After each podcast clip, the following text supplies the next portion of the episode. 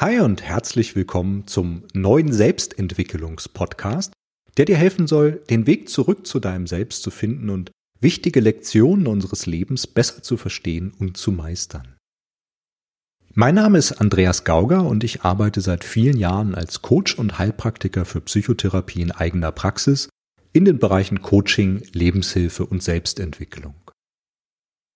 In dieser Folge 0, die recht kurz gehalten ist, möchte ich dir einen kleinen Eindruck davon vermitteln, was dich in diesem Podcast erwarten wird.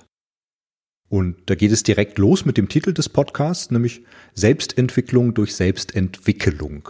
Das ist jetzt kein Schreibfehler, sondern ernst gemeint. Es soll hier darum gehen, unser Selbst zu entwickeln, aber das bedeutet für mich nicht im Kern ein anderer oder eine andere zu werden, sondern lediglich immer mehr damit aufzuhören, nicht wir selbst zu sein oder nicht als wir selbst zu leben. Als Sinnbild für den Prozess habe ich mal folgendes Bild geprägt. Stell dir eine hell leuchtende Glühbirne vor, um die sich nach und nach über die Jahre immer mehr Lagen Stoff gelegt haben.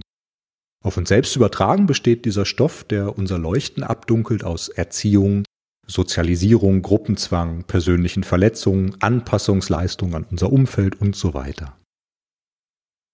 Unter diesen vielen Lagen Stoff scheint die Glühbirne unverändert hell, aber mit der Zeit dringt kaum noch so ein schwaches Glimmen durch den Stoff nach außen. Und in dem, was wir hier miteinander tun wollen, sollen nach und nach einzelne Lagenstoff entfernt werden. Das ist zumindest mein Wunsch für das, was wir hier machen, sodass unser inneres Leuchten wieder stärker nach außen dringen kann. Dabei wünsche ich mir, dass wir wieder ein Stück weit natürlicher werden, was heute alles andere als normal bedeutet. Und zu dieser Natürlichkeit gehört auch unsere Individualität. Raus aus dem Einheitszwang zur Konformität und hin zu unserer gelebten eigenen Wahrheit. Ich beispielsweise bin Mensch, der stark von Rhythmen und Zyklen geprägt ist. Mein Umfeld kann Lied davon singen und wenn du meiner Facebook-Seite oder meinem Blog schon eine Weile folgst, dann weißt du genau, was ich meine. Dort gibt's immer Phasen, in denen ich oft sogar mehrmals täglich poste und andere Phasen, in denen ich meist nach ein paar Wochen die ersten Mails bekomme, ob ich denn noch am Leben wäre, da man ja überhaupt nichts mehr von mir hört. So funktioniere ich und ich habe persönlich meinen Frieden damit gemacht.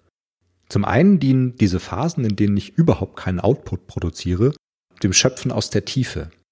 Ähnlich wie Saatreife und Ernte.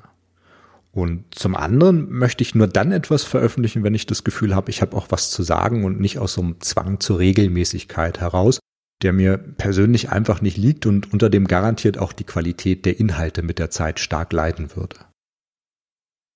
Du ahnst es also bereits, dieser Podcast wird nicht regelmäßig einmal die Woche mit neuen Folgen aufwarten.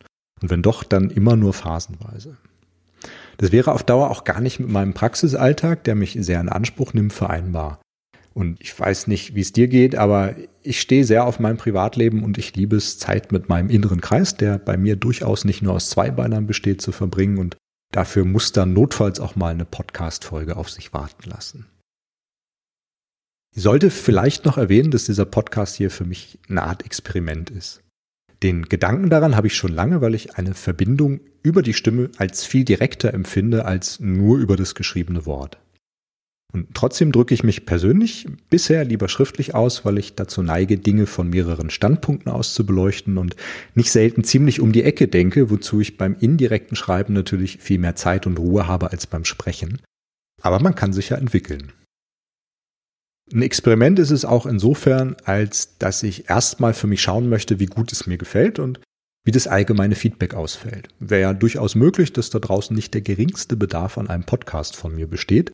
Ob ich deshalb allerdings aufhören würde, wenn es mir selbst Spaß macht, das sei dahingestellt. Für den Moment danke ich dir auf jeden Fall schon mal fürs Zuhören und freue mich, wenn du auch das nächste Mal dabei bist. Alles Liebe, Andreas.